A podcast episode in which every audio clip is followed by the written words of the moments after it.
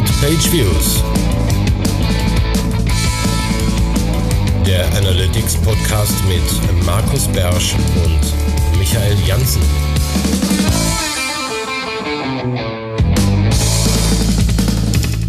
Hallo und herzlich willkommen zur ersten Ausgabe von Beyond Page Views für dieses Jahr.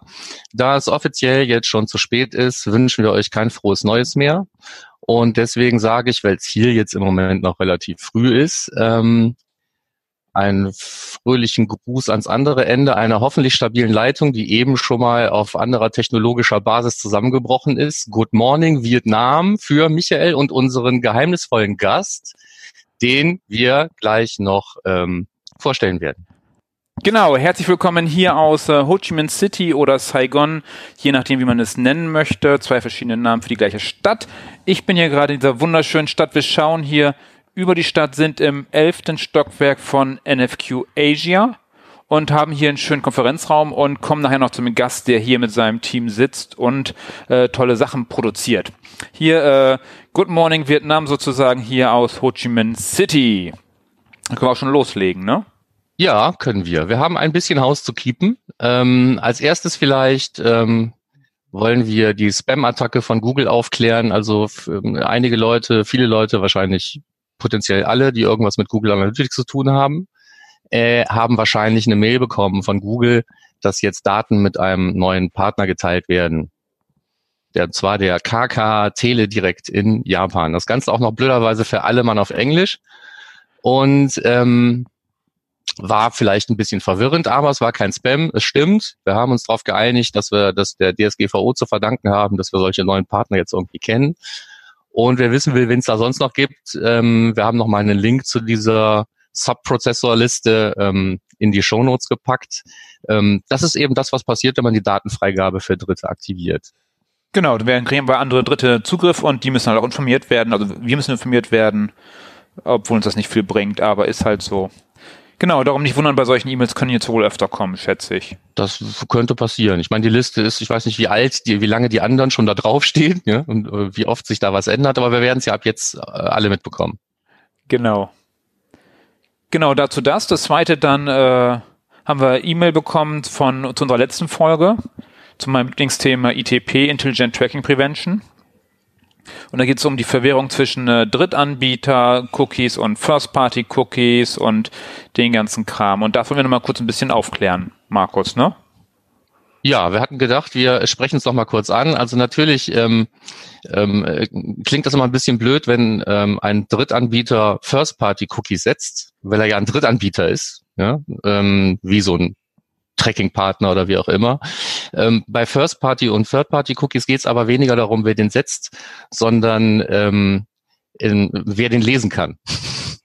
Genau. Heißt, ein First-Party-Cookie ist einer, der was zwischen dem Client und der jeweiligen Domain zu tun hat, auf der ich gerade bin. Ja, wenn die Domain, die ich gerade besuche, mir ein Cookie setzt, dann ist das in der Regel ein First-Party-Cookie. Und wenn jemand anders den lesen kann, ähm, dann ist das in der Regel ein Third-Party-Cookie, was jetzt auch sehr vereinfacht ist. Aber ähm, solange ein Skript auf meiner Seite läuft, ist es durchaus in der Lage, auch First-Party-Cookies zu setzen. Und das macht ja auch Google Analytics zum Beispiel schon ähm, eigentlich die ganze Zeit. Und jetzt haben halt nur einige andere damit angefangen wegen des ITP-Themas von ihren Third-Party-Cookies, die natürlich so ein bisschen ihren Vorteil da haben, dass man Leute auch domainübergreifend verfolgen kann, ähm, gezwungenermaßen auf First-Party Cookie umgestellt und dazu ist dann eben dieser ganze Kram zusammengekommen, wie diese Facebook Tracking ID und alles, was wir da so in der Folge auch angesprochen haben. Also vielleicht genau. klärt das das ähm, Missverständnis so ein bisschen, bisschen auf. Du hast auch noch einen Link dazu gepackt. Genau, ich habe noch einen Link dazu, wo ich dazu was geschrieben habe. viel wichtiger ist, wenn ihr was von äh, Second-Party-Cookies hört. Es gibt so Anbieter wie Segment.com, die von Second-Parties-Cookies reden. Also wer mir nachweisen kann, dass es Second-Parties-Cookies gibt, bitte Nachricht an, an unsere E-Mail-Adresse, denn äh, Segment redet davon, aber meiner Meinung nach gibt's die gar nicht. Die ja. kann es auch gar nicht geben, weil es sind entweder First Party oder Third Party und äh, Segment behauptet, sie können jetzt domainübergreifendes Tracking machen mit Hilfe von äh, Second Party Cookies, aber sie meinen, glaube ich, Second Data. Ja. Aber das ist also, nicht so ganz klar in deren Blogpost, irgendwie sehr merkwürdig. Wer einen Second-Party-Cookie in freier Wildbahn antrifft, gleich erschießen und einsenden, den wollen wir uns mal angucken. Ja? Genau, und wir lernen auch immer gerne wieder zu, vielleicht gibt's sowas ja irgendwo. Äh, wären wir mal, mal gespannt, wer, wer sowas mal Ja, also wer, wer mir, wer mir, wer mir so erklären kann, nachvollziehbar, was, was ein, was ein Second-Party-Cookie ist, dem backe ich ein und schicke mir. Cool. Okay, okay. Dann wären wir schon mit Housekeeping fertig. Ja, genau. Würde ich sagen. Und wir haben äh, wie immer ein paar Fundstücke versuchen es diesmal relativ schnell zu machen. Es sind aber doch wieder ein paar zusammengekommen und ich muss im Vorfeld schon als kleiner Disclaimer sagen, ich habe einige dazu gepackt von Simo Ahava. Wir haben ja immer gesagt, da kommen nur welche rein, wenn er was ganz Besonderes geschrieben hat. Aber ich weiß nicht, der hat in letzter Zeit viel Zeit. Der hat unheimlich ja, du hast aber nicht alle reingepackt. Ich hatte auch schon überlegt, welche noch reinzupacken, aber ich gesagt, Simo ist schon so oft drin, einfach den ganzen Blog lesen, dachte ich, mir ja, reicht. Ich, äh, das wollte ich eben auch im Vorfeld noch dazu schicken. Ich habe also drei Stück ausgelassen, wo ich mich schwer getan habe. Aber es sollte halt keine, keine Simo Ahava Fanveranstaltung werden. Deswegen haben genau. wir, ich, Könnten wir auch mal machen. Best ja. of äh, Simua Hava. Ja, eigentlich schon. So, äh, steigen wir ein. Als erstes eins, äh, ein Thema, was uns auch schon mal eine ganze Sendung wert war, nämlich die Logfile-Analyse. Ähm, das hat aber vielleicht nicht jeder gehört und hatte vielleicht auch nicht jeder Bock zu dem Zeit, äh, Zeitpunkt, sich damit auseinanderzusetzen. Wir haben bei Seokratie einen äh, schönen Einsteigerartikel nochmal zum Thema Logfile-Analyse ähm, gefunden. So, was steht drin, was kann ich damit machen, auch mit zwei konkreten Beispielen anhand des äh, Screaming Frog Logfile Analyzers.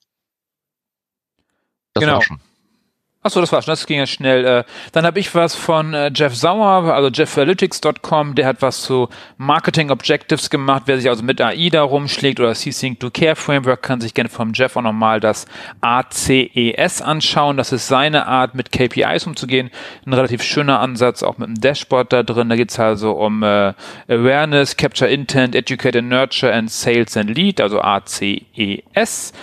Schönes Framework, ruhig mal durch, ist ein relativ langer Artikel, lohnt sich aber zu lesen. Link ist in den Show Notes, auch das relativ kurz abgefrühstückt. Und zum nächsten Punkt. So, dann gleich der erste Kandidat aus dem äh, Blog von Seymour Hava.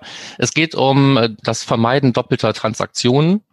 Ähm, ich meine, mich erinnern zu können, dass wir ein, ein, ähnliches, eine ähnliche Lösung, aber eine andere Lösung auch schon mal irgendwie in den Fundstücken hatten. Ähm, aber ähm, diese Anleitung hier fand ich einfach eben zu gut, um sie wegzulassen. Außerdem ist das Thema auch wichtig. Jedenfalls wichtig für alle, die äh, in ihrem E-Commerce-Tracking mit doppelten Transaktionen was zu tun haben. Ähm, das muss nicht für jeden ein Problem sein, aber man findet ja relativ schnell raus, äh, ob man das hat oder nicht. Und hier gibt's eine Lösung, die für den Google Tag Manager selbstverständlich gedacht ist und äh, eben mit dem Local Storage arbeitet, um sich zu merken, welche Transaktion man denn schon geschickt hat. Das kann man mehr oder weniger eins zu eins so nachbauen, so wie man es gewohnt ist. Also wer genau, das und halt hat, nachgucken und hier ist eine Lösung. Genau. Dann bin ich schon dem nächsten dran. Äh, dies, heute geht's Schlag auf Schlag und zwar User-ID wird immer noch relativ wenig genutzt. Auch im, also bei Google Analytics, die User-ID halt wirklich dieses Nachverfolgen der eigenen Datenansicht. Was machen die eigentlich? Und darum hat Analytics Mania dazu einen relativ langen Artikel, umfassendes Wissen zusammengestellt. Wie gehe ich damit um? Wie gehe ich mit der DSGVO bzw. GDPR um? Was hat das zu bedeuten? Also relativ umfangreich zur User-ID. Eine sehr praktische Funktion, um relativ viel über die Nutzer und das Verhalten rauszubekommen. Auch da hat unter Analytics Mania ein schön langer Artikel unbedingt lesen, wer sich mit dem Thema näher beschäftigen möchte. Gut, das nächste ist auch ein, ein kurz, kurzer Tipp, aber ähm, er ist vielleicht etwas nerdiger. Ähm, wir hatten uns auch schon mal, glaube ich, auch hier in der Sendung schon mal mit dem ähm, Google Analytics Measurement Protokoll auseinandergesetzt und wofür man das so alles nutzen kann. Unter anderem eben auch für so tolle Sachen wie ähm, Stornos von versehentlichen Transaktionen. Und die ähm, DaVinci Tools haben oder bekommen, nein, haben schon eine entsprechende Funktion bekommen. Ich habe sie mir noch nicht angesehen, ich kenne sie nur aus dem, aus dem Blogpost. Aber ich glaube, wenn ich es richtig verstanden habe, dass man da relativ einfach sich die Transaktion raussuchen kann und darüber dann sagen kann, so die muss weg. Und dann muss man nicht ähm, Hits zusammenbauen und validieren und hoffen, dass das Ganze funktioniert.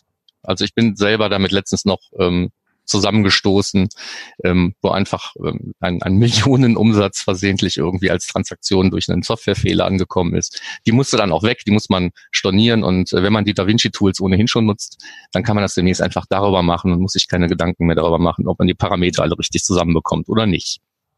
Genau, dazu kurz mal meine typische Warnung zu den DaVinci Tools. Möglichst nur einsetzen, wenn ihr die englische Oberfläche vom Google Tech Manager benutzt.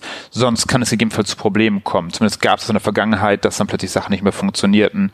Das ist dann ein bisschen blöd. Darum am liebsten mache ich es, dann benutze ich die nur, wenn ich die englische Version habe. Ansonsten war es mal nicht möglich, neue Nutzerfreigaben zu erteilen und solche Sachen. Das ist ein bisschen blöd. Äh, Also mit Vorsicht zu genießen und vielleicht nicht immer aktiviert lassen. Wer dazu andere Meinungen hat, auch gerne mal bei uns in die Kommentare rein. Wer sagt, boah, ist gar kein Problem, da funktioniert alles ganz sauber. Auch das hören wir gerne mal, solches Feedback. Ich bin aber sehr vorsichtig mit geworden. Weil die DaVinci Tools, die sind halt schon echt umfangreich geworden. Die können jetzt so viel, das ist schon äh, extrem viel, was die da im Quelltext rumspielen, finde ich persönlich. Äh, das stimmt. Also ähm, ich mache die auch nur on demand an, einfach aus m, Sorge um die Performance und äh, auch da. DSGVO-Gründen und warum auch nicht immer. Ja. Genau. So, und dann sind wir auch schon beim nächsten Punkt vom äh, Avinash Kaushik. Immer wieder lesenswert, was der macht. Und der hat mal äh, verschiedene Sachen zusammengestellt. Äh, Vorsätze, zehn gute Vorsätze ist ja sozusagen das neue Jahr, haben wir ja. Also machen wir gute Vorsätze, zehn gute Vorsätze, die man als Webanalyst so umsetzen kann. Und die hat uns dann äh, Avinash äh, sozusagen zusammengestellt.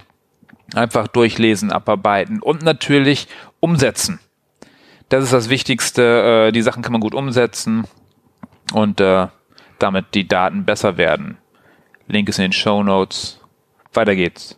Jo, dann haben wir nochmal ein schönes Grundlagenthema ähm, ähm, in, in wirklich ausreichender Tiefe für auch für Einsteiger geeignet nochmal aufgearbeitet, nämlich eins meiner heimlichen Lieblingsthemen, das ähm, Channel Grouping. Ähm, also oft sieht man halt nur das Default Channel Grouping, das alleine schon schade, wenn man eben auch selber sich eigene Channel Groupings anlegen kann und sollte.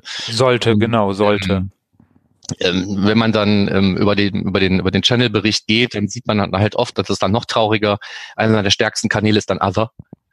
Und ähm, was man dagegen tun kann, was in welchem Kanal automatisch einläuft und was man dagegen tun kann, wenn es nicht so ist, wie man es haben möchte, das wird da eigentlich ganz gut angerissen.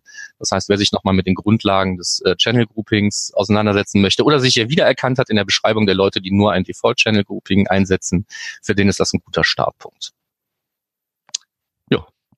Genau. Dann mache ich auch schon direkt weiter und zwar für diejenigen, die sagen, ich habe einen Online-Shop und die einzige Conversion, das einzige Zielvorhaben, das ich habe, ist der Kauf. Das ist das Wichtige. Mehr Daten brauche ich eigentlich nicht. Alles andere ist unwichtig. Gibt es bei practicalecommerce.com eine Liste mit acht Micro-Conversions auf dem Weg zum Kauf, denn es ist ja, wenn man nur den Kauf berücksichtigt, hat man in der Regel ja vielleicht maximal drei Prozent der Besucher, die auch tatsächlich die Conversion haben, lässt sich schwierig mitarbeiten. Und deshalb gibt es da eine Liste von acht Micro-Conversions, wie zum Beispiel äh, Sign-up für E-Mails äh, oder ein Account angelegt oder was auch immer. Also wirklich die kleinen Wege auf dem Ziel zum Kauf. Einfach mal die Zielvorhaben ein bisschen feiner zu machen und besser auswerten zu können.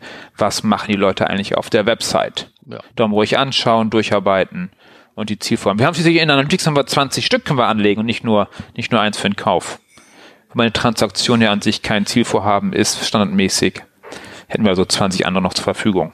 Ja, in einer Datenansicht. Genau. Das kommt ja noch hinzu. Achso, ja genau. Wenn man möchte, kann man natürlich auch so viele machen, wie man möchte. Ich glaube, 25 Datenansichten gehen. Ja. Das heißt, wir können äh, 500 Zielvorhaben in einem System anlegen. Hm. Wer es gerne möchte. Okay. Ja gut, ne, ich hatte nur letztens die Diskussion, ähm, ob man dann negative Ziele, also negative Conversions anlegen sollte. Ne? Ja, klar. Und ähm, ja, aber das ist doch scheiße, die sieht man dann ja zusammen mit den Guten und dann haben wir uns Zusammen sieht man die nie, die gehören nie zusammen. Die, die Zielformen gehören nicht in eine Zahl alle zusammen rein. Aber ich, ich kenne auch so einen, einen, ich sage den Namen nicht, aber ich kenne auch so einen Vertreter, der sagte, er guckt sich immer die Gesamtzahl der Conversions an. Ja, aber der Diskussion gehst du dann einfach mit einer, mit einer separaten Datenansicht aus dem Weg. Ja. Ja, dann kannst du da deine Alerts draufsetzen und alles ist gut. Genau, zum Beispiel 404 Seiten. Mach ja, ich gerne als negatives ne? Zielvorhaben. Hier noch kurz zu dieser Micro-Conversions-Geschichte. Wer sehen will, wie sowas implementiert wird, guckt sich wahrscheinlich einfach den Quellcode der Seite an, weil da kann man ja auch ein E-Book runterladen und es gibt ein E-Mail-Newsletter, das wird da ja ganz äh, dezent auch äh, kundgetan. genau. So. Auch schön, ja. Ne? Also wenn er draufklickt, wisst ihr Bescheid. Die ähm, predigen nicht nur, die praktizieren auch. Also ähm, practicalecommerce.com die Seite. Ja, eben. Ne? Ja, genau. Läuft bei denen. Ähm, dann eine kurze äh, News zum Thema Firebase. Reden wir ja immer drüber, ohne zu wissen, was es ist. Ähm, ich habe jetzt angefangen, mich damit ein bisschen mal auseinanderzusetzen. Vor lauter Verzweiflung, weil ich keinen Kunden mit Apps habe, habe ich mir selber eine kleine App geschrieben und vermesse die gerade. Ja, sehr cool. Firebase und mache da meine ersten äh, Erfahrungen. Ähm, aber was wir ja auch schon ein paar Mal gesagt haben, ist, dass eins der großen, ähm, der großen Hürden jetzt bei der anstehenden Zwangsmigration auf Firebase ähm, das Thema Dimensionen ist. Ne? Und zumindest für das Thema ähm, ähm, Dimensionen auf Produktscope gibt es tatsächlich doch eine Lösung und ähm, die hat jemand erknobelt und veröffentlicht hat es dann wieder der Simo Ahava. Ähm, das heißt also, wer jetzt hier nischigerweise genau vor diesem Migrationsthema steht und sagt, so Mist, ich verliere ja meine äh, Dimensionen auf, ähm, auf Produktebene, dem ist offenbar nicht so und der kann es dann nachlesen. Punkt, fertig. Oh, super, das ging schnell. Hm. Okay, dann haben wir noch äh, direkt noch mal was von Simo Hava und zwar fürs Enhanced E-Commerce. Da bin ich ja nicht so richtig der Fan inzwischen von, wenn man das in aller Tiefe benutzt, weil man halt so viel machen kann und man die Daten, die meisten Menschen halt wirklich gar nicht benutzen. Aber nichtsdestotrotz hat Simo eine Lösung gefunden, wie man tatsächlich die Produktimpressions halt wirklich alle wirklich nur macht, wenn man die Sachen auch sieht und nicht nur, wenn die auf der Seite geladen werden und ganz tolle Artikel, wie man das wirklich als True View Impressions halt misst. Äh, kann man machen. Ich finde, bei den meisten meiner Kunden ist das noch gar nicht das wichtige Thema. Aber wer Lust hat, sowas zu bauen, sowas äh, ähnliches hatte ja auch äh, der, wie hieß er bei der Competition hier beim Analytics? Ich hätte wetten können, dass du das fragst, aber ähm, ah, dass du mich nach dem Namen fragst, das habe ich nicht erwartet. Deswegen habe ich den gerade nicht parat. Ah, Mist, werden wir nachreichen. Schade. Äh, aber ist ja egal. Also es gibt mehrere Lösungen zu dem Thema. Ähm, das ist eine davon. Ähm, ich glaube, also relativ lang und wiederholen. Wir haben es, glaube ich, schon mal gesagt. Also es ist schön, wenn man die Impressions vermessen kann und ähm, ähm, Performance von Produktlisten. Aber wenn man da nachher nicht aktiv was dran ändern kann an dem Verhalten des Shops, ist das halt müßiges Messen. Das gilt für sehr viele. Ja. Das sind also jedes Mal, wenn ein unnötiger Hit rausgeht, stirbt ein Kätzchen. Und das ist dann gerade wenn es um sowas geht wie, wie das Vermessen von, von Impressions, ähm, passiert das, glaube ich, sehr häufig. Lars hieß er. Lars, jetzt ist es mir wieder eingefallen. Ja, wunderbar. Lars, Lars Schmidt. Ja. Genau, super. So. Okay, gut, äh, aber ja, da auch eine Lösung vom Simo Hava, schöne Lösung, nette Trigger, Tech Manager, läuft.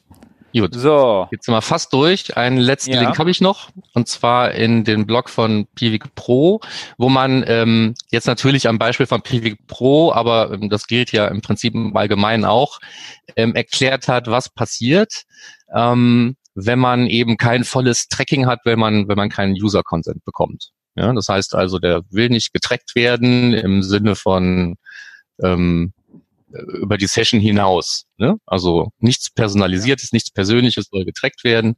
So, und dann sagst du ja, okay, äh, weil wir ja hier in Deutschland und doof sind, oder jetzt muss man ja sagen, in Europa und doof sind, darfst du dem natürlich auch eigentlich keinen Cookie setzen. Aber Session-Cookies sind ja erlaubt und mit sowas kann man zum Beispiel arbeiten und andere Lösungen. Und was passiert denn, was fehlt einem an Daten? Ähm, eben, man erkennt ihn nicht, wenn er wiederkommt und so weiter. Das wird da eigentlich ganz gut erklärt und ich dachte, wer sich sowieso die Frage mal gestellt hat, was ist denn so ein Minimal-Tracking, was man machen kann, auch wenn der User gesagt hat, hier von mir wird nichts getrackt ähm, das wird da, wie gesagt, in epischer Breite auseinandergelegt. Und damit sind wir durch, durch die Fundstücke. Und kommt, Genügend Lesefutter für euch? Ja, auf jeden Fall. Und kommt so ja, in den Shownotes Dingling, Ding, Ding, Ding, Ding des Monats, was wir später noch benennen werden. Es kann also sein, dass wir jetzt über Daten reden oder über APIs oder vielleicht auch über Graph-Zahl oder so ähnlich aus der Sesamstraße. Aber das alles ähm, werden wir gleich erfahren von unserem Gast und den stellt er mich ja jetzt vor. Oh, den stelle ich vor. Genau, ich bin nämlich hier mehr oder weniger auf Einladung von unserem Gast, von unserem Podcast-Gast äh, jetzt hier eigentlich nach Ho Chi Minh City gekommen nach äh, Saigon. Sonst wäre ich eigentlich nicht hierher gekommen. Aber Danny Linden äh, von, von ehemals OnPage, jetzt äh, Reit, äh, sitzt hier mit seinem Programmierteam. Herzlich willkommen, Danny. Vielen Dank und Good Morning München-Gladbach. ja, wunderbar, läuft. Danny hat den Witz extra lange vorbereitet, hat extra, extra haben wir vorher geprobt. Äh, Ah, ja, und funktioniert, du, ja. Und du kannst ruhig sagen, dass du der Meinung warst, der Witz funktioniert nicht und dann gerade ebenfalls überrascht war, als Markus mit diesem Witz eingestiegen ist. Na, ich, ich habe auch gesagt, wenn jemand den versteht, dann Markus. Ja, okay. Ich, ich wollte euch nicht enttäuschen und hab ja geliefert. Wer die genau. Referenz nicht versteht, einfach mal googeln, es gibt da so einen Film. Genau, hervorragend. Nee, Danny, du sitzt hier in, in Saigon. Was machst du hier? Wie lange sitzt du hier schon? Genau, also ähm, ich arbeite ja schon seit jetzt insgesamt sechsten ja fast sechs Jahre für Reit. Und wir haben ähm, im Zuge von dem gesamten Wachstum des Unternehmens seit 2000 kurz überlegen, dass ich das Falsches sage, 17, Anfang 2017 angefangen, auch unsere Entwicklerteams ähm, deutlich zu verstärken. Vorher waren wir ja ein sehr kompaktes Team von so drei bis vier Entwicklern. Und dann mit ja immer mehr Features, immer mehr Produkten ist es größer geworden Und in Deutschland, ich weiß nicht, inwieweit das äh, ja die Analytics-Zuhörer kennen oder die Erfahrung haben, ist es ja mit qualifizierten Entwicklern immer sehr schwer. Also ist nicht nur eine Frage des Gehalts, sondern wirklich auch die Leute zu bekommen. Ähm, der Markt ist, ist ja wie überall in Europa ziemlich überhitzt. Die Leute werden ähm, werden massiv äh, abgeworben. Und deswegen haben wir uns zu dem Zeitpunkt überlegt, was gibt es noch für Möglichkeiten? Und äh, man kommt dann halt immer sehr schnell auf so äh, auf so Themen wie Outsourcing und äh, haben uns auch verschiedene Optionen angeguckt. Die waren aber alle sehr sehr mäh, weil ähm, so Projektoutsourcing oder sowas da für uns nicht in Frage kommt. Wir haben äh, alle unsere Teams arbeiten in ähm, in äh, agilen Setups, also wirklich agilen Setups, nicht so wie das viele erzählen, aber nicht tun, sondern wir versuchen das wirklich zu machen. Und ähm, deswegen das harmoniert einfach nicht mit Projekt, äh, Projektoutsourcing, wenn du ein Produkt machst wie unseres. Und ähm, genau, sind dann äh, schlussendlich bei äh, NFQ äh, fündig geworden. Das ist eine Company gegründet ähm, von äh, einem Deutschen, Lars Jankowski, der hat unter anderem Oxid gemacht, Voodoo und so weiter und hat aus der Erfahrung heraus sich einen Standort gesucht, ähm, eben äh, im Vietnam. Ich glaube, äh, glaub, es gibt auch noch NFQ in Litauen ähm, wo es entsprechend ähm, Entwickler gibt, ähm, die man auch relativ schnell mit gutem mit gutem Know-how ähm, heiren kann und Teams bilden kann. Und das Setup ist dann so, dass du dein Team bekommst, aber du im Grunde für das Team selbst verantwortlich bist. Das heißt, wir haben hier ein Team von ähm, von aktuell zehn Entwicklern, also neun Entwickler, ein DevOps und einen Projektmanager. Und ähm, ich bin quasi sozusagen als, ja, wir nennen das Bereich Chapter Lead, ist im Grunde wie Head of Engineering, Head of Technology hier und äh, genau bin quasi sozusagen für den Standort äh, Saigon zuständig und habe mein Gegenstück mit Tobi ähm, bei Reit in München. Und genau, wir haben jetzt hier aktuell zwei Teams insgesamt, ähm, die einen Teil der gesamten Reit-Plattform entwickeln. Genau. Cool. Und äh, NFQ hast du ja erwähnt, NFQ hat hier eine Konferenz gemacht, darum bin ich halt auch ein Stück weit hier. Die war, gestern war die Konferenz und äh, bisschen Rahmenprogramm haben wir hier in Saigon, ein bisschen Saigon kennenlernen und so. Eigentlich ziemlich cool. Aber unser Thema heute ist ja nicht äh, NFQ und ja, auch nicht agiles Arbeiten und auch nicht Agile und auch nicht Outsourcing, sondern wir wollten heute über Daten reden. Weil ihr arbeitet ja bei, bei Reit mit Daten. Genau. Ihr sammelt Daten und ihr greift ja auch auf APIs zu. Zum Beispiel. Äh, ja. Ja. Viele APIs. Analytics? Äh, ja, wir greifen auf Analytics zu. Wir haben, ähm, also Reitbisch, für die, die vielleicht Reit nicht kennen, das ist eine Online-Marketing-Lösung. Ich will jetzt hier keine große Werbeveranstaltung machen, ähm, nur vielleicht kurz äh, zum Abholen. Das ist eine ähm, Online-Marketing-Plattform, die verschiedene Module hat. Es gibt ein Modul, bei dem wir die Webseite analysieren und Fehler und Optimierungspotenziale zeigen. Es gibt ein Modul, wo wir Daten aus der Google Search Console ähm, importieren und dort Reports, Analysen liefern, die die Google Search Console selber nicht anbietet. Ähm, und wir haben noch ein weiteres Modul, das ähm, mit dem man äh, Texte optimieren kann für den User und für die Suchmaschine. Und wir haben ähm, jetzt gerade ähm, noch gestartet ein Modul zur Logfile. Also nein, es ist keine Logfile-Analyse, wie das alle machen, sondern wir haben es ein Stück weiter gedacht. Ähm, quasi Logfile-Analyse ohne krepelige Logfiles. Also wie kann man das, was Logfile-Analyse bietet, so machen, dass es äh, einfacher äh, ja, zu implementieren und zu handhaben ist, als da irgendwelche Textdateien auf irgendwelche Server hochzuladen. Genau.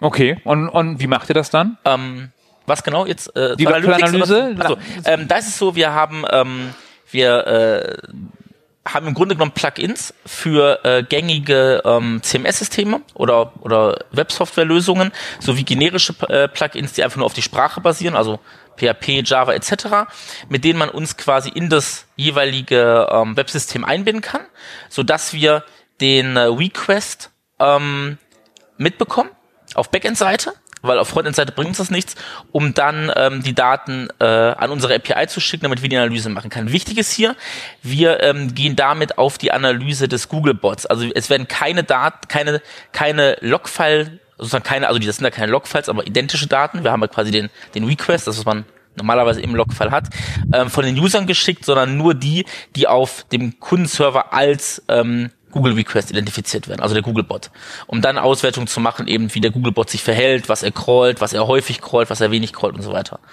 Genau. Ähm, genau, dann damit haben wir quasi das, was man normalerweise aus den Logfiles an Google Bot Informationen holt. Bei uns, man hat ähm, ja quasi Realtime, also es wird da direkt direkt rein ähm, direkt reingefeedet und man muss nicht irgendwie dann drei Tage alte Files und hochladen und dann hat der Sys-Admin aber irgendwie ein anderes Format eingestellt, als man braucht und dann wird es falsch gepasst und ja, genau. Das wollten wir damit ein bisschen angenehmer machen. Ja. Genau, äh, Analytics war für die Frage, haben wir eingebunden bei Website Success. Ähm, da holen wir allerdings aktuell nur ein kleines Set an Daten. Und zwar holen wir im Grunde genommen, ähm, lass mich jetzt nicht lügen, wir holen ähm, Page Views, ähm, ich glaube Sessions sind noch mit drinne, äh, Average Time on Site, so diese, die, die jeder kennt.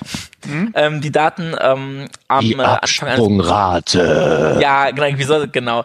Ähm, und die Idee dahinter ist einfach, äh, wenn wir eine, wenn wir eine große Seite crawlen, bei der es wirklich um, um individuelle Fehler geht und jetzt keine Templating-Fehler, dass man damit einfach sortieren kann. Ne, dass man sagt, okay, ich habe jetzt irgendwie ganz viele Baustellen und dann ist ja oft die Frage, wo fange ich an? Und eine interessante Metrik ist dann einfach, was sind denn eigentlich die, die wichtigen Seiten, also die, die viel Traffic haben. Ähm, um äh, das den Kunden ein bisschen leichter zu machen, weil das manchmal nicht so leicht ist, dann zu wissen, wo fange ich eigentlich an. Ja. Genau. Und, und wo sind da bei euch die Herausforderungen bei den Daten? Weil eigentlich das sieht von außen immer so einfach aus. Man nimmt einfach die Daten zusammen und man muss die irgendwie, irgendwie normalisieren oder irgendwie. Ja. Ähm, das sind, das sind ganz viele Baustellen. Also es geht ja erstmal darum, ähm, man, man muss erstmal so stabil bauen, dass man auf etwaige Änderungen oder Fehler auf API-Seite reagieren kann. Also eine, sowas, bei, bei Google hat man es jetzt weniger, bei kleineren Anbietern hat man es ganz gerne mal, ähm, dass da so spontane Schemaänderungen oder unvorhergesehene Schema äh, Gegebenheiten reinspielen. Ähm, ohne jetzt Namen nennen zu wollen, wir hatten da mal, äh, wir hatten da mal intern eine API genutzt, die einfach äh, ganz krudes Zeug gemacht haben. Also die haben dann mal gerne freitags gesagt, Montagmorgen ist das Schema anders. Ähm, und das ist also, das löst natürlich erstmal bei, auf allen Ebenen, auf Produktmanagement und auf Development-Ebene kein großes Vertrauen aus. Ähm, das ist eine Herausforderung. Dann hat man gerade bei uns, ähm, weil wir natürlich irgendwie eine SAS-Lösung bauen ähm, und da jetzt nicht sozusagen, also wir sind ja nicht sozusagen der eigentliche Benutzer der API, sondern unsere User benutzen ja über uns diese API. Das heißt, da kommt man auch gerne mal schnell in so Quota-Limitierung, Performance-Limitierung rein, wenn ähm, wenn es dann um Drittanbieter geht, weil die das natürlich irgendwo limitieren. Mhm. Gerne dann, also es gibt dann ganz unterschiedliche Konzepte. Es gibt dann so wie Google, die haben dann Limitierung auf ähm, den jeweil auf, auf den jeweiligen User und nochmal Limitierung auf den, der die Anfrage stellt. Ja, so und die App genau. oder wer auch immer. Und dann geht es darum, im verteilten System, wie kann ich das eigentlich vernünftig äh, balancen? Also wie kann ich dafür sorgen, dass, wenn ich ans Limit komme, ich das ein bisschen runterfahre, dann wieder ein bisschen hoch, also dass ich oder gute neuen Form Account anlegen oder so. Nee, das machen wir, das, das, das, wenn das nötig ist, sollte man das Gesamtkonzept nochmal aufrollen. Habe ich, das hat man auch schmerzhaft gelernt. Also dann, dann, dann, das ist eine Sache, die fällt einem später dann auch wieder auf die Füße. Ja? Und auch nicht bitte einfach so mit, oh, äh, ähm, äh, Quota Limit exceeded, jetzt mache ich mal drei Sekunden Sleep und fang von vorne an. Das fällt einem, also fällt einem alles auf die Füße. Das, äh, genau. Also das ist aber so ein generelles Thema, wenn ich halt irgendwie, ähm, wenn ich irgendwie auf Dritte äh, oder auf Third-Party-Geschichten mhm. zugreifen muss intern. Da hat man ja immer das Sachen sozusagen, was mache ich, wenn es nicht da ist, was mache ich, wenn es was ändert und wie wie handle ich das. Das sind die Herausforderungen und dann ähm, hat man äh, hat man oft noch so Dinge, dass ja, dass das Schema oder dass die Struktur oder wie die Daten überhaupt vorhanden sind, anders aufgebaut sind. Also eine schöne Sache, wenn wir jetzt von von Webseiten reden, ist immer ähm, kommt die URL eigentlich genauso an, wie ich es erwarte. Ne? Also wie wird mit zum Beispiel äh, Trailing Slashes umgegangen, Groß-Kleinschreibung.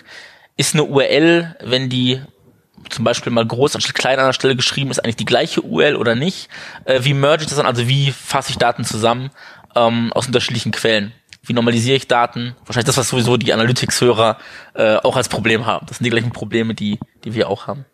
Genau, sobald man mehr, mehr als ein System hat, ist dann immer das gleiche. Genau, halt genau, ja. Und spätestens dann auch bei der, bei der Search-Konsole habt ihr ja auch angebunden. Mhm. Genau. Auch das sind nochmal komplett andere Daten als Analytics. Ja, ja, genau. Deswegen, wir haben, wir vermischen die auch nicht, sondern wie gesagt, die Search Console Daten sind da quasi in einem komplett eigenen Modul. Die sind nicht mit den WES-Daten vermischt, weil das auch nochmal dann, das wäre nochmal eine, ja, ich nenne es mal gerne Komplexitätsstufe mehr. Und wenn, wenn man eins lernt in so ähm, äh, Softwareproduktentwicklung, ist es versuchen, Komplexität zu vermeiden, weil die kommt von alleine die, die muss man nicht suchen. Genau, sieht immer so einfach aus am Anfang und wenn man reingeht. Genau, ja, ja, ja, ganz genau. Ähm, genau, dann äh, unterschiedliche Arten von, wann kommen die Daten überhaupt? Ne? Also wir haben, ähm, wir haben ja äh, Datenquellen wie unsere, äh, so wie unsere ähm, Website Success Calls, die wir machen. Die kommen dann, wenn der Kunde es will. Äh, Search Console Daten kommen ähm, im Grunde täglich rein, nachdem der Kunde äh, connected hat halt mit einem gewissen Versatz. Also das ist dann auch mal so ein Problem, wie kann ich eigentlich Daten zusammenfassen? Performant zusammenfassen, die ähm, die zu unterschiedlichen Zeitpunkten bekomme. Das klingt erstmal sehr trivial, so weil in kleinen Setups, naja, dann werfe ich die alle in zwei Datenbanktabellen, dann passt das schon. Wenn ich allerdings in großen, von großen Datenmengen spreche, ähm, ist es performance-relevant, weil ich, äh, weil ich große Datenmengen performant eigentlich auch in der Regel groß speichern muss. Und dann habe ich ein Problem, wenn ich die in kleinen Batches bekomme, weil dann muss ich die irgendwie mergen und ja, wie macht man das, wie mergt man Daten, wie partitioniert man Daten? Ähm, da kann man äh, im Detail dann sehr lange an sehr vielen kleinen Problemen sitzen, um das äh, so hinzukriegen, wie man es dann will. Ja. Genau, und äh, du hattest auch, auch schon mal im Vorgespräch angesprochen, äh, dass sich das mit REST-APIs, wie ja die Daten sonst geholt werden, was relativ unpraktisch ist, mit äh, GraphQL oder GraphZAR genau, ähm, oder was genau, ich hatte, jetzt? Genau, wir hatten vorhin beim Mittagessen noch mal kurz darüber gesprochen, was äh, so, so zum Thema Daten was mir da spontan kam, was ähm, ich weiß noch nicht, wie weit das unter den Analytics-Leuten, Analysten-Leuten schon, schon überhaupt bekannt ist, im äh, sozusagen unter den unter den Developern und in der Techie-Szene ist das was, was so in den letzten, ich würde sagen, ein, zwei Jahren jetzt aufkommt und das ist ähm, GraphQL. Ähm, kurze Erklärung, GraphQL ist, soweit ich das weiß, von, genau, das ist von, von, von Facebook entwickelt worden und das ist, ähm, also es gibt ja, ich muss mal anders auch anfangen, glaube ich, also es gibt ja verschiedene Arten von APIs. Das, was man ganz oft hat, sind sogenannte REST-APIs. Ähm, das sind äh, HTTP-APIs, wo ich entsprechend dann GET-Requests machen kann, um Dinge zu bekommen. Ich kann Post-Requests machen, um äh, Daten zu verändern. Ich kann Put-Requests machen, um Daten zu erstellen. Das macht auch jeder so ein bisschen, wie er will. Also so, es gibt eigentlich einen es gibt eigentlich einen strikten Reststandard, an dem wird sie aber gerne mal nicht gehalten. Da wird dann gerne per GET-Request, wenn Daten erzeugt, statt abgeholt und so. Das ist dann auch lustig. Ähm, aber das ist eigentlich so die gängige, simple API, äh, Technologie, die man kennt. Es gibt im Enterprise-Umfeld noch sogenannte Soap-APIs. Damit habe ich nie wirklich gearbeitet, die haben mich auch immer geärgert. Also das war irgendwie immer alles ganz, ganz, ganz schlimm und komplex. Und ähm, was Facebook jetzt quasi etabliert hat oder anfängt zu etablieren und viele darauf aufspringen, sind sogenannte GraphQL-APIs. Ähm, warum passiert das? Das große oder die große Herausforderung bei REST-APIs ist, ähm, Daten dynamisch abzufragen. Bei einer, bei einer REST-API ich versuche mal ein Beispiel zu nehmen. Ähm, ich habe einen Online-Shop und ich sage, ich will jetzt gerne in einem Online-Shop wissen, welche Kategorien gibt es und welche Produkte gibt es in den Kategorien. Dann würde ich auf einer REST-API zum Beispiel sowas machen wie, gib mir mal alle Kategorien. Dann würde ich über die Kategorien drüber iterieren und würde zu jeder Kategorie abfragen, welche Produkte gibt es da. Das kann man machen, ist, hat aber ein paar, ähm, ein paar Probleme. Ein Problem ist, was passiert denn, ist jetzt in dem Fall passiert es auch meistens seltener, aber was passiert denn, wenn ich jetzt eine, äh, wenn ich die Kategorien abgefragt habe, aber in dem Moment, wo ich dann für die jeweilige Kategorie abfrage, diese Kategorie zum Beispiel gelöscht wurde. Also so typische Race Conditions. Weil im Grunde genommen beide ab, weil die Abfragen ja nicht zusammenhängend sind, sondern es sind da komplett separate, separate Transaktionen ähm, dann habe ich keinerlei Dynamik. Also sobald ich eine, eine gewisse Dynamik, also die Kombination von Daten abfragen will, muss das auf Serverseite implementiert werden. Ne? Wenn ich jetzt sage, ich will aber mit einer Abfrage alle Kategorien, alle Produkte bekommen, muss ich dafür eine, eine, eine eigene API-Abfrage auf Serverseite bereitstellen. Ne? Also sprich, der, der, der, der, die Serverseite kann nicht ähm, die Anfrage des Clients nehmen und dynamisch ähm, die Daten abfragen und zurückliefern. Das geht bei REST APIs klassischerweise nicht, sondern der Server bestimmt, wie und was abgefragt werden kann. Ähm, und das ist das, was GraphQL APIs versuchen aufzubrechen. Dort ähm, beschreibt der Anfragende, also der Client, welche Daten er wie bekommen will. Ne? Also da kann ich dann sagen, ich hätte gerne die Kategorie und dazu die Produkte und dann wird aus dieser Anfrage der Server die Daten entsprechend aus verschiedenen Datenquellen holen. Das kann eine Datenbank sein, das können auch verteilte Systeme wiederum intern sein und wird die als ein als ein konsistentes äh, Ergebnis zurückliefern. Ähm, das erfordert natürlich dann sehr stark, dass der anfragende Client sich mehr Gedanken darüber macht, wie er die, welche Daten braucht er wirklich ähm, und auf Serverseite erhöht es die Komplexität, weil ich dadurch, dass ich äh, mehr Freiheit gebe, auch mehr Dinge beachten muss. Also ne, auf einmal werden so Dinge wie, wie kann ich dafür sorgen, dass, dass das, was der Client anfragt, nicht zu viel Last erzeugt eine Geschichte ist. Bei einer REST-API, die sehr stark vorgibt, was kann ich überhaupt wie abfragen, habe ich keine Performance-Schwierigkeiten, also die kann ich einfach sehr gut testen vorab. Bei einer, ähm, bei einer GraphQL-API muss ich dann ent entweder auf Lösungen zurückgreifen, da gibt es dann verschiedene, verschiedene Frameworks, die sowas auch ähm, handeln können. Ähm, um sicherzustellen, dass auch die Performance dann wiederum stimmt bei dem, was der abfragt und er da nicht so riesen Daten-Merges in der Anfrage hat, die dann auf einmal den Server langsam machen. Ja. Ja, genau, und, und, und wer jetzt da nicht so ganz, so ganz mitkommt, wer denkt, boah, ey, das ist jetzt aber echt kompliziert für uns äh, in der Analytics-Welt. Wir haben das große Glück, dass es äh, Konnektoren gibt, die uns die Daten so aufbereiten. Genau, also in der Regel für, also in der Regel, wenn es eine, wenn es eine gescheite API ist, sag ich mal, äh, von einem gescheiten Anbieter, ähm, dann hat man ja sogenannte SDKs, also Software Development Kits, die dann meistens in den jeweiligen Programmiersprachen verfügbar sind, die derjenige anbieten will oder der, den seine Zielgruppe hat, also PHP, Java etc. Und dann arbeite ich eigentlich mit diesen ja, SDKs, sprich äh, Libraries und der Programmierer muss dann gar nicht direkt mit der API arbeiten, sondern arbeitet mit der mit der Library. Die, und die kann dann auf jeder beliebigen Ebene das äh, abstrahiert haben. Also die kann dann irgendwie schon sehr simpel sein, die kann aber auch komplex sein und eigentlich nur so ein Layer für die API, sondern es kommt immer darauf an, was der, was der äh, API-Bauer oder API-Erzeuger da äh, anbieten will und kann. Genau, genau. Man, man merkt auch, dass, äh, dass Danny aus der Programmierung kommt und in der Programmierung zu Hause ist. Für uns ist es halt noch einfacher, weil wir haben so Anbieter wie Supermetrics oder für Stata Studio, wir haben einfach Konnektoren. Wir können, so, das, wir ja, können es einfach okay. zusammenklicken. Ach so, das ist ja super. Wir sagen einfach, genau. wir hätten, aber im Hintergrund läuft natürlich sowas, irgendwie ja, GraphQL ja, oder REST API oder so, oder Soap, irgendwas läuft halt im Hintergrund. Auch Supermetrics macht dann relativ viel. Aber für uns müssen wir einfach nur anklicken und dann wundern, warum dauert denn die Anfrage jetzt zehn Sekunden. Das ist halt das, was im Hintergrund passiert. Halt Kurz meckern, schlechte Review und dann. Genau, genau, sagen, boah, ey, das dauert ja voll lange hier und die haben schon voll viel Mühe gegeben, überhaupt die ganzen Daten zusammenzusammeln. Ja, genau. Genau. Markus, und hast du noch eine Frage? Ähm, nee, dazu nicht. Ich kannte, ich kannte GraphQL jetzt eben nicht. Ähm, hatte jetzt auch vorher, weil Graph drin ich nicht wusste, dass Facebook was damit zu tun hat, auch erst gedacht, da kann man vielleicht irgendwie ganz toll Visualisierung mitmachen. Aber ähm, der Zahn ist mir jetzt gezogen worden. Ähm, nee, Fragen dazu nicht. Äh, mehr so unterstützend ist noch zu dem, was Danny gesagt hat, ne? Und auch das, was, was du gesagt hast. Wir haben in der Regel auf einer ganz anderen Ebene damit zu tun. Ne? Also selbst wenn wir jetzt hingehen und sagen, wir bauen jetzt etwas, was die, was die Google äh, Analytics API nutzt, ja, dann benutzen wir eben in der Regel ähm, die Frameworks, die einem zur Verfügung gestellt werden in JavaScript oder PHP oder was man dann immer hat. Man hat dann eine Client Library, die nutzt man dann und ähm, kann dann da Funktionen nutzen, ähm, die man vermuten kann, dass es die gibt, die dokumentiert sind. Und wenn man dann weiß, okay, ich möchte jetzt hier, weiß ich nicht, den Landingpage-Bericht und möchte folgende ähm, folgenden Zeitraum haben und hätte gerne folgende Metriken, dann ähm, ruft man das über eine Funktion auf. Und was dann dahinter steckt, das ist einem in der Regel dann ähm, sowohl egal als auch gar, gar nicht wirklich transparent. Also ich müsste jetzt tatsächlich raten, was da, ähm, obwohl ich ja selber auch ein Tool gebaut habe, was auf die API aufsetzt, ähm, was Google da wirklich nutzt, kann ich dir gar nicht wirklich sagen. Ja, also es würde mich nicht wundern, wenn, wenn sogar noch irgendwie Soap dahinter steckt oder so, keine Ahnung. Ich glaube, die Google APIs sind Rest alle. Ich bin, will mich nicht festlegen, aber ich glaube, ich glaube es auch. Das meiste, ja. weil ich ja die, die ich kenne, sind alle Rest mal, mal mehr, mal weniger, dem Reststandard folgend. Da gibt's auch bei Google dann immer so, äh, wo man sagt, hey, das ist aber auch jetzt nicht so, wie es eigentlich, genau, ja. genau, das ist eine Google-Variante, aber ja, äh, den ich Rest, genau, Facebook, wie gesagt, ist ein bekannter Name für GraphQL. Ähm, GitHub, also diese Source Code ähm, Plattform, hat jetzt ihre neue API von REST auf GraphQL ähm, umgestellt. Die Deutsche Bahn hat ihre Open Data APIs auf GraphQL. Ähm, genau.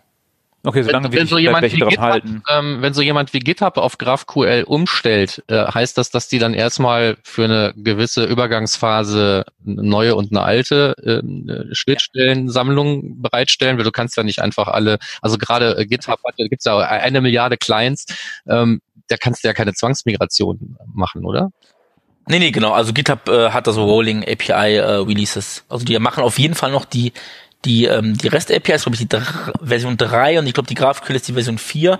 Das weiß ich, weil ich die letztens benutzen musste, mit der GraphQL-API wahnsinnig geworden bin. Für eine ganz kleine Aufgabe. Und dann habe ich mir schnell die, äh, habe ich schnell bin ich auf die alte Version gegangen, weil das eh nur einmal machen musste und äh, mir das äh, Zeit gespart hat. Ähm, genau, weil da gibt's äh, ja Ja, aber für wen das jetzt alles hier, wie der Michael ja schon hat anklingen lassen, viel zu techy ist, ähm, äh, für den sei die, ähm, die Nachricht auf jeden Fall, die dabei rauskommt, ist, wir können uns freuen halt, dass es sowas gibt wie Konnektoren, fertige, ob es jetzt von Supermetric sind oder direkt jetzt fürs Google Data Studio, ähm, dass wir an der Stelle, wo wir hingehen und sagen, wir konnektieren jetzt irgendwie einen, äh, einen Dienst und holen uns da die Daten, ähm, dass wir die dann tatsächlich auch sehen, dass wir da die Tabellen und Felder sehen können und uns wieder reinziehen können, wo wir sie haben wollen. Ähm, der ähm, dem sei eben bewusst, dass dahinter immer irgendwie so eine Art von Schnittstelle auf die eine oder andere Weise steht. Ja, mit all den Genau, ähm, Problemen, die du jetzt auch genannt hast. Ne? Also gerade eben sowas wie äh, Massendatenabfragen oder sowas. Also man, man muss sich mal vorstellen, welche Infrastruktur dahinter steht, um sowas wie eine Google Analytics API überhaupt anbieten zu können. Ja? Genau. Da wird und, ähm, ständig und dauernd abgefragt und weltweit. Das heißt, da gibt's auch keinen Tag und keine Nacht. Da ist einfach immer Dauerfeuer. es gibt, ah, nee, nee, das, Was denn? Nee, es ist, es ist ganz witzig. Es gibt, ich weiß nicht, ob das immer noch so ist, vor, ich glaube, vor einem Jahr war es noch so. Es gibt eine richtig, richtig schöne äh, API. Also das ist so, das ist so Best Practice, wie man keine API baut. Ich hoffe, die, ich hoffe, die gibt's noch. Die sollte niemals verschwinden. Das ist eine API gewesen vom, ich glaube, Finanzministerium. Die hat Um- Öffnungszeiten. Genau, die Öffnungszeiten-API. Die, die VG Wort, die hat auch Öffnungszeiten. Ich finde das, also die, Frage- die hat nicht nur, also kurz vielleicht für die, die es nicht kennen, es gibt eine API vom Finanzministerium, um, ich glaube, Umsatzsteuer-IDs zu validieren. ja. Die, also die kann man, also die kann man als, genau, die hat Öffnungszeiten, wann sie verfügbar ist. Also äh, ich glaube, der Hintergrund ist, dass sie einfach sehr große Wartungsfenster sich frei halten von sieben Stunden pro Nacht oder sowas.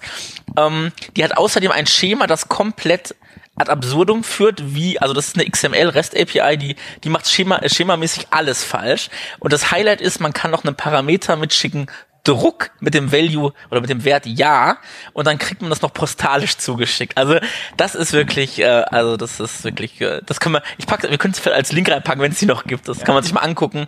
Wer so eine API hat, äh, burn it with fire. Ähm, Ja, aber wegen, wegen der API kann man teilweise, oder konnte man, ich weiß nicht, ob es immer noch so ist, äh, im Ausland nicht äh, dann die Umsatzsteuer angeben, wenn man das abgezogen haben möchte für die Firma, Ah, okay. weil die halt dann nicht erreichbar war.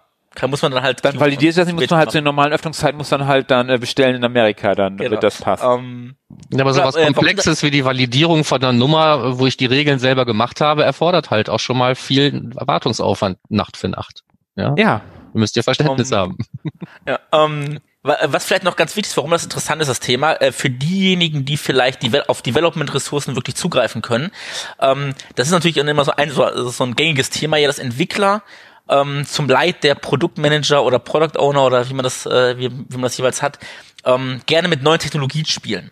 Und gerne äh, haben Firmen das Problem, dass sie den Entwicklern nicht genug Freiraum lassen, um damit in äh, Spielprojekten zu spielen, nenne ich es mal. Und dann tendieren Entwickler dazu, mit äh, solchen neuen Technologien in äh, Produktivumgebung spielen zu wollen. Das heißt, wenn äh, wenn ein Entwickler sagt, oh, das sollten wir aber als äh, GraphQL API bauen, dann äh, sollte der, und das machen wir zum ersten Mal, dann sollte der ähm, der verantwortliche Produktmanager Manager oder Projektmanager oder Product Owner äh, da nochmal genau nachhören und fragen, warum denn? Und brauchen wir das wirklich oder ist das jetzt nur, ähm, ja, weil du es unbedingt mal machen willst, weil du das in, auf der letzten Tech-Konferenz gehört hast, dass das jetzt der neue heiße Scheiß ist. Genau. So, aber als Webanalyst hat man ja, wenn überhaupt, mit APIs, ähm, wenn man jetzt zum Beispiel äh, auch Daten versucht, jenseits von Data Studio oder sonst irgendwas ähm, zu konsolidieren oder ähm, selber die Pfützen in seinen Data Lake zu schmeißen, dann hat man halt irgendwie immer was mit APIs zu tun, dann aber eben in der Regel als Konsument und weniger als jemand, der welche bereitstellt. Um Genau. ganz ehrlich zu sein. Ne? Und für sowas wie, ähm, also was weiß ich, wenn man jetzt anfängt, äh, extern Daten auswerten zu wollen, dann war so mein erster Weg zum Beispiel jetzt ähm, das, äh, das R-Studio und äh, da gibt's dann eben auch wieder ähm, eine schöne Abstraktionsebene, dass man sagt, ich lade hier einfach ein Package und dem sage ich, welche Daten ich haben will. Ne? Also man kann APIs immer irgendwie nutzen, aber selten ist man, ist man so nah am Code, dass man weiß, was dahinter steckt. Aber eine Frage von mir, weil ich, ich habe da ja keine Ahnung von. Funktioniert das gut oder ist das auch immer so ein Rumgefriemel, das dann am Ende auch nicht so befriedigend ist? Diese Konnektorengeschichten. Die funktionieren eigentlich. Funktionieren also wenn man, also das Wichtige ist halt wirklich, man muss halt wissen, was man tut. Man muss halt wissen, welche, welche Dimensionometrik man zusammenschmeißt. Und nicht irgendwelche zusammenschmeißt, die gar nicht zusammenpassen. Das passiert oft genug, aber ansonsten funktioniert die relativ gut. Sie brauchen manchmal ein bisschen länger. Je nachdem, wie die Abfrage ist, kann man, und wenn man irgendwelche zum Beispiel, äh, Client-IDs aus Zufallszahlen selber berechnet, dann kann das halt auch schon mal dauern. Dann, wenn man so über verschiedene Tabellen hinweg die Zahlen zusammenzieht, um mal zu, zu berechnen, eine eindeutige Nummer zu entwerfen, dann dauert es halt und da darf man sich ja nicht wundern. Ja. Aber ansonsten funktionieren die eigentlich. Ja, aber ich sag mal, berechnete Felder, dass die eine gewisse Zeit am Client brauchen, ist auch nie ähm, Schuld irgendeiner API, weil es liegt dann eben tatsächlich daran, dass auf deinem Rechner nochmal Daten berechnet werden müssen. Ja, aber jetzt bei, das war jetzt Beispiel Client-ID, wo du über mehrere, mehrere Tabellen hinweg die Dimension zusammenziehst und zusammenrechnest und alles zusammenholst, dann läuft es ja nicht auf deinem Client, sondern läuft halt schon im System irgendwo mhm, wieder berechnet. Aber wie gesagt, das ist das Performance-Problem ist dann immer noch nicht Schuld der API. Die Daten wären schon da. ne? Gut, ja. Ähm, wie, wie kommen wir zu einem Schlusswort? Genau, ich glaube, wir sind jetzt hier soweit durch. Wir müssen auch hier bald loslegen. Wir müssen hier gleich in unsere äh, typische vietnamesische Tracht, die Kleidung, wie heißen die nochmal? Genau, die traditionelle vietnamesische Kleidung, weil das, ähm, genau, das Problem ist, das, das darf man auf keinen Fall falsch aussprechen. Genau, es gibt ähm, da so ein Wort für, also wir müssen nämlich, wir haben ja nämlich heute äh, Jahresendfeier, weil das vietnamesische, chinesische oder irgendein... Also genau, das nennt sich hier Tet Holiday, das ist quasi Chinese New Year. Und das hat dann hier so ein bisschen den Charakter vergleichbar mit äh, Weihnachten in Deutschland, also so das sozusagen das Jahresende. Das heißt, übernächste Woche haben ja alle ähm, eine Woche frei, fahren dann zur Familie. Ähm, dann ist Saigon auch relativ leer. Ähm, genau, und darum haben jetzt Firmen zu dem Zeitpunkt, so wie bei uns die Weihnachtsfeier, haben die quasi diese Jahresendparty. Genau, und da müssen wir heute auch hin, müssen wir noch umziehen, so eine Kleidung anziehen. Können wir, wir auch dann noch posten? Unbedingt, unbedingt, ja. Genau. genau. und, wir, und apropos, apropos Kleidung, wir posten auch noch Dannys Auftritt im, äh, im vietnamesischen Staatsfernsehen. Wollen, also es ist noch nicht, also ich hoffe, es passiert, aber ich weiß nicht, ob wir das so breit treten sollten. Das könnte auch eine Staatskrise auslösen. Danny wird nämlich äh, Fernsehstar hier. Auf jeden Fall, genau, mit dem 10-Sekunden-Clip, der da eventuell übernächste Woche. Genau. Und vielen Dank erstmal, Danny, dass du, dass du jetzt gerne, gerne. gestanden hast. Und dann springen wir jetzt auch schon direkt weiter zum nächsten Thema. Ja, oh, sorry du meintest mich. Das wären ja. dann, das wären dann die Termine. Ähm, und da haben wir welche dazu bekommen, also nicht nur welche, auf die wir schon hingewiesen haben. Trotzdem fangen wir mit denen an, die ihr schon kennt. Ähm, die erste auch aus gutem Grund. Das wäre dann nochmal die Rheinwerk-Konferenz. Ähm, die am 16. Mai ja stattfindet. Und ähm, da haben wir letztes Mal schon was zu erzählt und Michael ist auch dabei und viele andere auch. Und wir verlosen ein Ticket für die Rheinwerk-Konferenz. Wer also Bock hat, am 16. Mai in äh, Köln war es, ne? Genau. In Köln dabei zu sein. Doc One. Der ähm, braucht uns keinen Kommentar ähm, zu hinterlassen, darf das, das aber natürlich Kram. gerne. Aber um an dieser Verlosung teilzunehmen, braucht ihr uns eigentlich nur eine Mail zu schicken an podcast.analytrix.de und uns, da müsst ihr auch keine Romane schreiben, uns wissen äh, lasst, warum ihr denn gerne zu dieser Konferenz wollt. Sowas genau, und ich würde sagen, dass, weil endlich dass, den Michael kennenlernen würde euch schon Genau. Und Danny will uns helfen bei der Auswahl. Unbedingt, ja. Genau. Okay, dann zweiter Termin ist dann, äh, hatten wir beim letzten schon angekündigt, der 20. März, der Web Analytics Wednesday in Düsseldorf und der findet statt äh, bei Zipgate, das ist der Gastgeber dieses Mal. Die Anmeldung wird circa 20. Februar offen sein, da kann man sich anmelden für den Web Analytics Wednesday in Düsseldorf. Link zum Meetup packen wir in die Show Notes rein. Genau. Ja, dann haben wir noch zwei Termine für den April. Es wird doch wieder ein zweites äh, neues UM West Barcamp geben. Genau, wir haben es endlich geschafft. Der Termin steht jetzt. 26.04.2019. Ist schon bald äh, drei Monate noch. Dann geht's los. Wo wird das sein? Äh, wieder bei wieder bei AXA. Die AXA hatte wieder ihre Räumlichkeiten zur Verfügung gestellt, genau wie im letzten Jahr. Werden also wieder lustige Räume sein mit äh, agilen Arbeitsumgebungen mit äh, Sofas statt äh, Konferenztischen und mit Sofas, wo man auch so direkt sein Handy und sein Notebook aufladen kann, direkt im Sofa eingebaut. Ja, genau, sehr coole Räumlichkeiten. Muss, man muss in welche Stadt dann? Ach so, Köln natürlich. So, okay, dann haben wir es mal gesagt. genau. Ähm, so, bei der nächsten steckt nämlich der, der Ort schon im Namen und. Nee, den Witz mag Thorsten nicht, den Witz sollen wir nicht machen. Okay. Dann ähm, sag du doch, was wir als letztes noch haben. Genau, äh, die OMKB in Bielefeld war letztes Jahr eine sehr coole Konferenz. Dieses Mal, äh, ich bin als Speaker dabei mit was zu Analytics und die Benedette Hohns ist dabei mit Data Studio, mit einem Workshop dazu. Ansonsten ist das Programm noch nicht öffentlich, wird es aber auf jeden Fall lohnen. Beim letzten Mal war es super cool. Äh, dieses Mal wird es bestimmt wieder noch besser. Ich wollte Aber das nur sagen, dass das B für Bielefeld steht. Ich wollte gar keinen. Ach so, okay. Gut, nee, weil Thorsten hat letztens noch gepostet, dass der Witz, äh, 90% der Menschen in Bielefeld mögen den Witz über Bielefeld nicht. Ja, ich möchte nur noch mal ähm, Witz über hier Bielefeld? Protokoll erwähnen, dass ich den Witz gar nicht ins Okay, ich hatte nur, nur, nur, nur, nur befürchte. Wunderbar. So, das waren noch unsere Termine und dann sind wir auch schon durch. Ähm, Ja. Das heißt, wir verabschieden uns ähm, äh, gleich noch zu dritt von euch. Äh, nicht aber, aber vorher darauf hingewiesen zu haben, dass wir natürlich ganz dolle angewiesen sind auf euer direktes Feedback, auf eure Liebe bei iTunes. Das ist da wirklich sehr ins Stocken gekommen. Springt doch bitte mal durch den Reifen. Ähm, äh, ansonsten findet ihr gelegentlich Informationen zur Sendung und ähm, Begleitendes auf unserer Facebook-Seite. Ähm, aber Kommentare und alles andere haben wir natürlich am aller, aller, allerliebsten direkt als äh, Kommentar zum jeweiligen Blogpost äh, zu den Shownotes auf termfrequenz.de. Ähm, und jetzt natürlich ausnahmsweise auch rege Teilnahme am, an der Verlosung für die äh, fürs Ticket für die Rheinwerk-Konferenz per E-Mail. Das alles findet ihr wie immer ähm, mit jede Menge Links in unseren Shownotes und damit wären wir durch für unsere Januar-Sendung.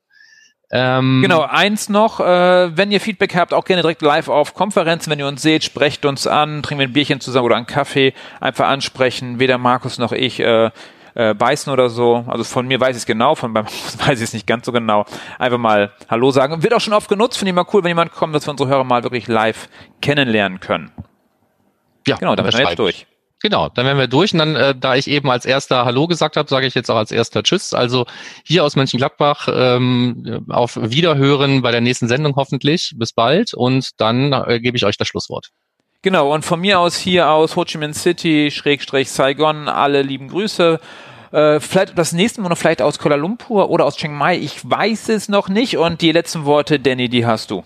Ja, vielen Dank für die Einladung und äh, auch von mir ähm, vielen Dank fürs Zuhören aus dem Sonn zum Glück sonnigen Saigon und ähm, ja, Ja, ja. bis dann. Tschüss.